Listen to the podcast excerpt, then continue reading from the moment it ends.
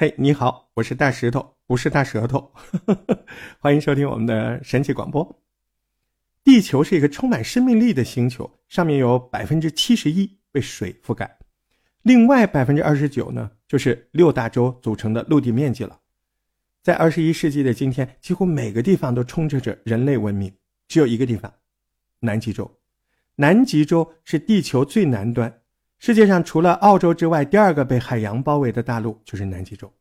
它也是世界上唯一一个与文明世界非常隔离的大陆。由于地处偏远，以至于在很长的时间里面，人类啊，在历史上很长一段时间不知道南极洲存在。呃，一九零九年，一支叫做欧内斯特，你看我都做笔记的，要不然记不得。欧内斯特·沙克尔顿他带领的这个探险队发现了南极洲之后，人们才知道原来地球还有南极洲这么一块地方。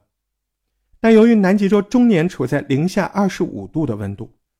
所以呢，直到现在，上面仍然是没有常住人口。哎，也有可能是我们被别人告诉那儿没有人啊。但是毕竟能够去南极的验证这个事儿的，这个机会并不多。二零一五年，知名的 UFO 记者 Linda，他就接获了一封非常特别的信。这个写信的人自称自己是一九七七年从爱荷华大学。取得航空维修技术学位之后，就来到了海军担任 AOC- 杠幺三零的飞行工程师，并且在一九八三年的时候被上面派到南极发展六中队这个地方去服役。然后他就在一次意外中发现，南极对于人类来说，并不是只有研究生态、研究环境那么简单。不止如此，在这个飞行员爆料之后，这个琳达又接获了很多爆料。这些爆料人都是退休的高级将领，他们在不同的时间出现，都告诉琳达几乎相同的事情。什么事儿呢？就是南极不是没有人，只是人可能不在地上，在地下。在今天故事开始之前，动动小手，按大石头的关注按钮，开启免费订阅，才不会错过任何大石头的神奇广播。Amazing，欢迎收听大石头神奇广播。Amazing，今天我们要聊南极地下。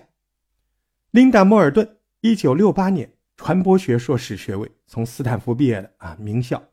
一九八零年，他就注意到美国多个农场竟然时不时传出这个牛啊遭到屠杀的这个事情。这个这个牛遭屠杀不是很正常吗？不，这些牛啊，它被人发现的时候不太一样。这牛身上的眼睛、舌头、生殖器官都遭到了切除。这个惊觉不对劲儿的这个琳达立刻深入调查，然后他还惊讶的发现，这些牛的血液竟然全都被抽干了，而且呢，现场他还没有任何血迹。最重要的是。听说，在这些牛被屠杀的前一天晚上，当地很多的农场主都在空中看到了不明飞行物体。在经过一段时间的调查之后，琳达得出了一个结论：他认为这个屠牛事件与外星人在地球上进行的生物研究有关。不止如此，他赶紧把这个事儿拍成了一个纪录片。哎，就这个纪录片，后来也获得了电视界最高荣誉。艾美奖的殊荣。于是从那个时候起啊，很多与 UFO 或者外星人有关的爆料的人都会找琳达，跟他来说他们的故事。呃，二零一五年一月二号，琳达经营的这个地球档案网站又接到了一封爆料信。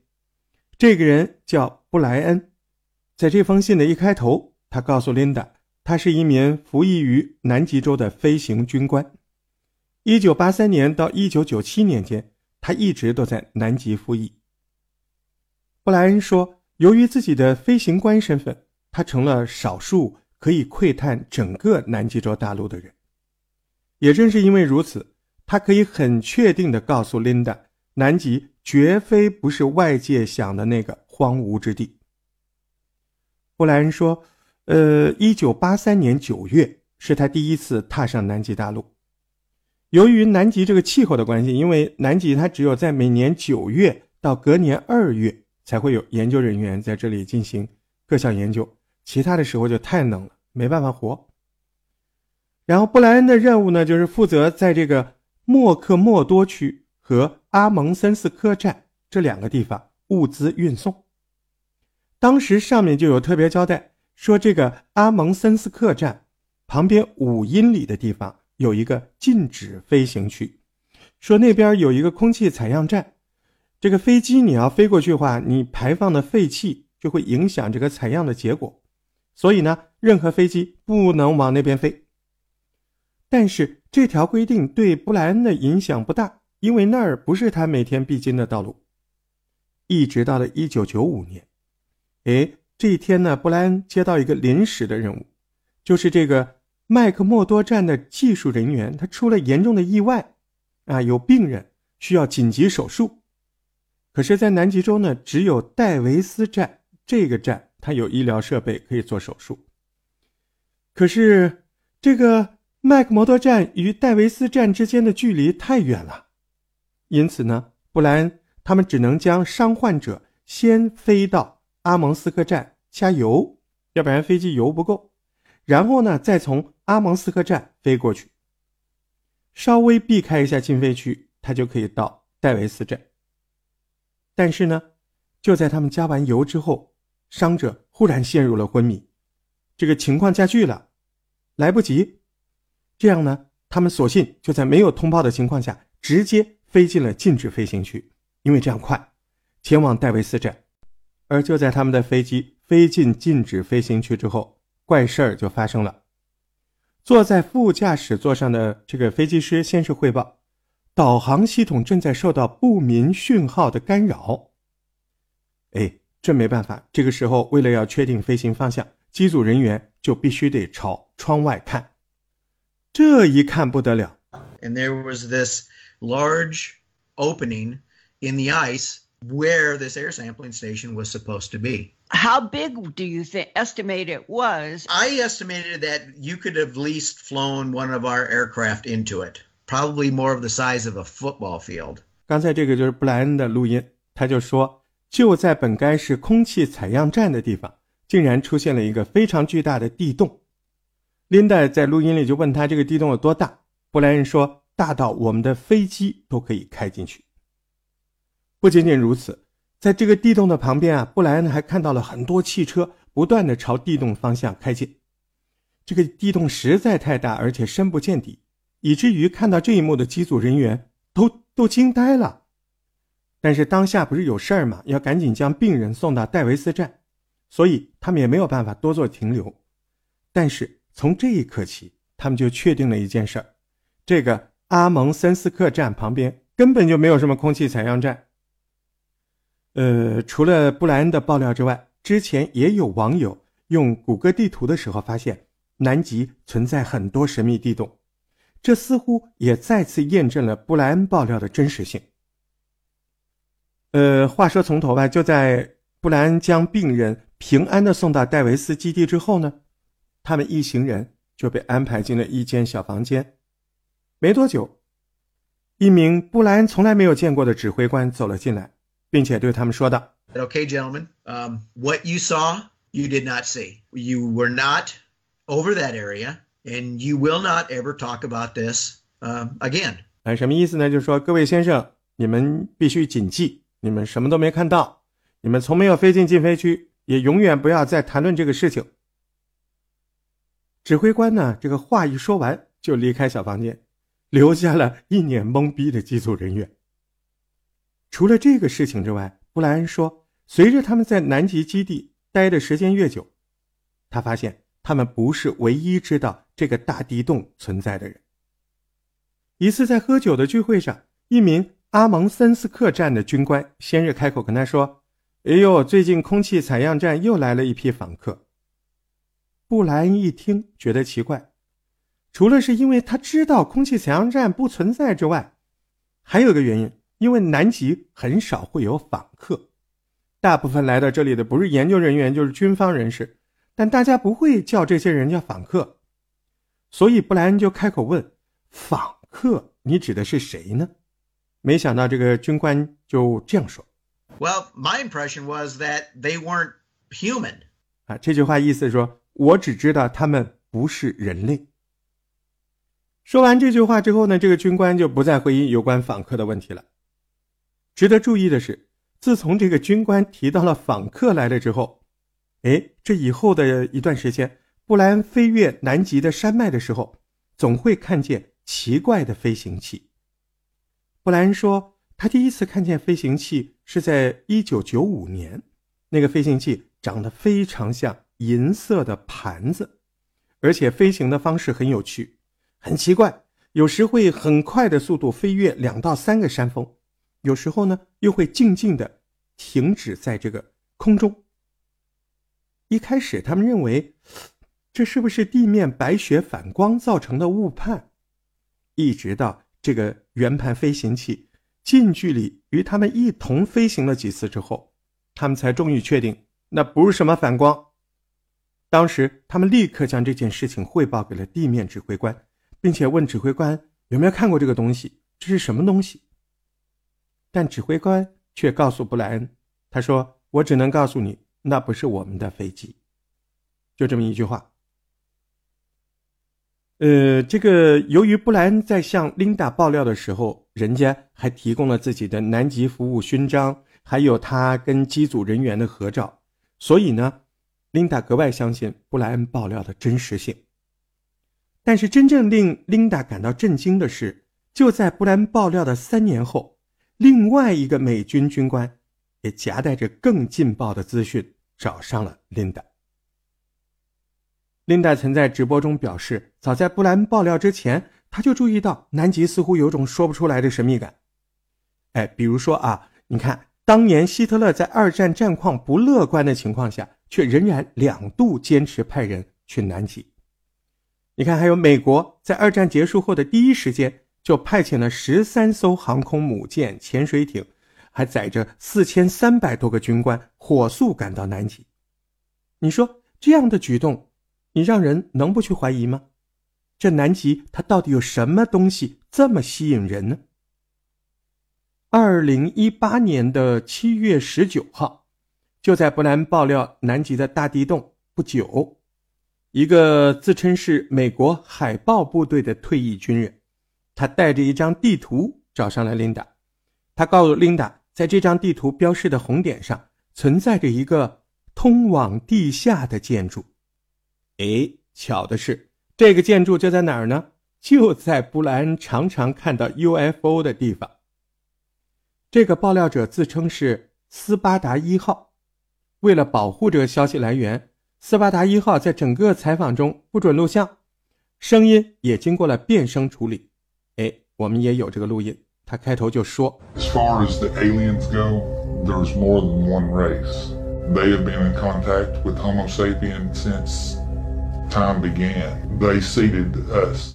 这个说了什么呢？他说：“据我所知，地球上的外星人不止一种，他们从很久很久之前。”就在跟这个智人，就是人类之前的那个智人接触，是他们制造了我们现如今的人类。斯巴达之所以会这么说，是因为2003年他隶属的海豹部队接到过一个特别任务。原来当年这个美国一架卫星用穿透雷达扫描南极的时候，突然发现靠近麦克默多站九十三英里的地方。有一个深埋在地下三公里的建筑物。这奇怪哈！美国政府知道消息之后，立刻就派人前往查看。根据斯巴达一号的说法，当时他的任务就是平安护送研究人员进入这个神秘建筑物。而在他们抵达之前，另一个小组已经到了，他都挖出了建筑物的一个角落了。这个建筑物呈八边形。是由黑色的玄武岩建造的，显露出来的部分可以隐约的看见一个巨大的门，而这个门呢，你看这么大，它只要轻轻一推，它就能开。开门之后，就会看到一条走道，漫长的走道，走道的尽头是一道可以上下开启的门。这个让斯巴达一号他们感到意外的是什么呢？首先就是与外面零下四十度相比，这里的温度竟然高达二十度，而且这个建筑物内部全部都被墙壁散发的一种绿莹莹的光芒照亮着。但他们既找不到维持温度的设备，也找不到照明的设备。然后听到这儿，这个琳达记者他就忍不住开口就问：“这是唯一一个在南极发现的神秘建筑吗？” the one that we were at uh, straight almost over 62 acres. Uh, the majority of it was under the ice. 这个录音里就说，他说建筑不止一个，说南极有好几个，说我们进入的那个呢，它有六十二英亩的面积，它而且是被深埋在冰下的。六十二英亩，什么概念呢？当琳达知道这个建筑物的面积竟然有六十二英亩，他非常的震惊，因为如果斯巴达一号说的是真的，建筑物是深埋在冰下面三公里，而且面积还这么大，这就有可能代表什么呢？就说明这个八边形的建筑物，那肯定是在南极。结冰之前就已经盖好的，因为这么大的建筑物是完全没有办法盖在冰上。哎，根据地理学家的说法，说在三千四百万年前，南极曾经是个温暖的地方。难道这个建筑物是在三千四百万年前就已经存在的吗？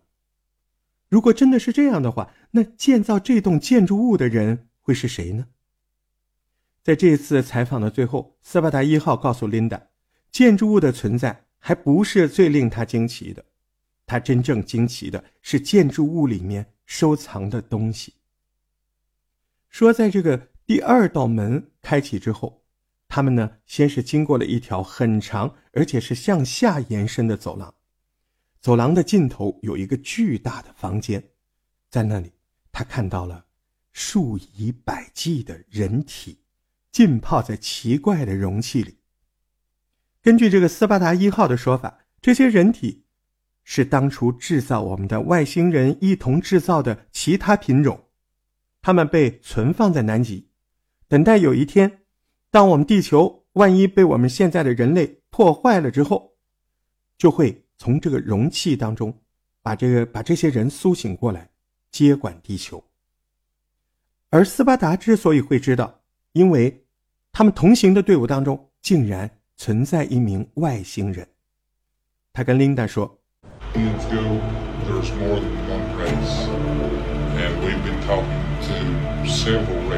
你看，他说外星人有好几种，我们一直在和其中的好几种密切联络。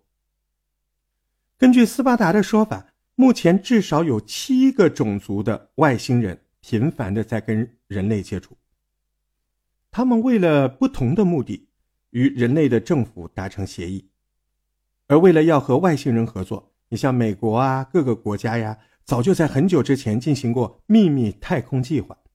这项计划的目的，就是要在瞒住大部分人的前提之下，要与外星人悄悄的频繁来往，学习科技。而南极就是这秘密太空计划中其中的一个基地。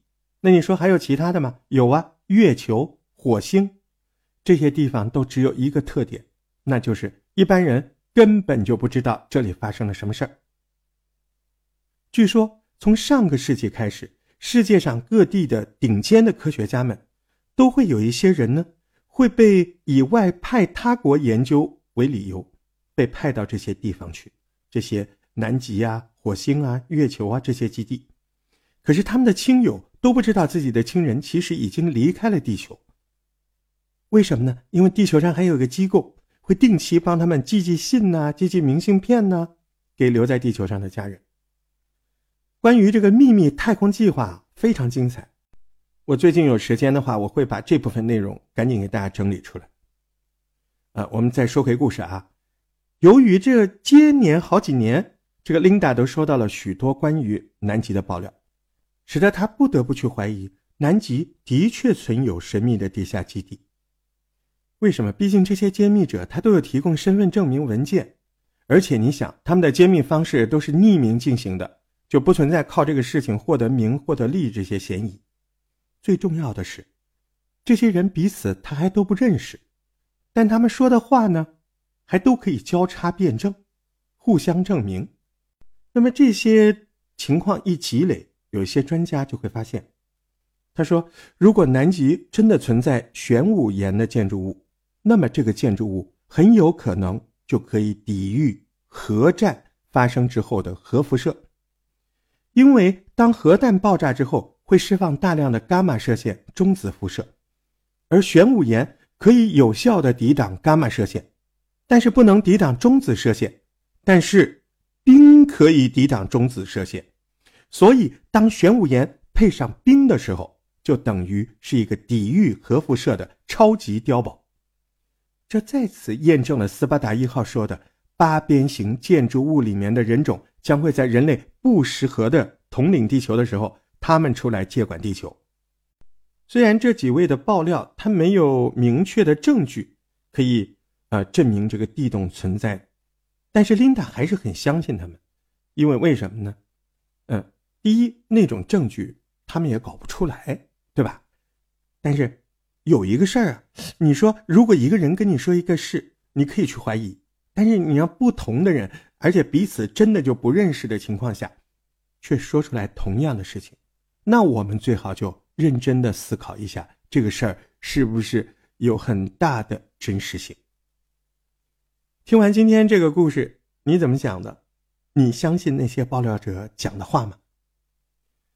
我认为吧，虽然身为普通人类的我们没机会去南极去验证，但是有一件事情是肯定，那就是一旦南极冰川融化，海平面就会上升，许多的陆地城市就会被沉入海底。所以呢，我们在听广播也好，听播客也好，我们一定要继续随手做环保。欢迎大家留言讨论，喜欢石头的节目。按赞、订阅、分享，谢谢您了，我们下次再见喽。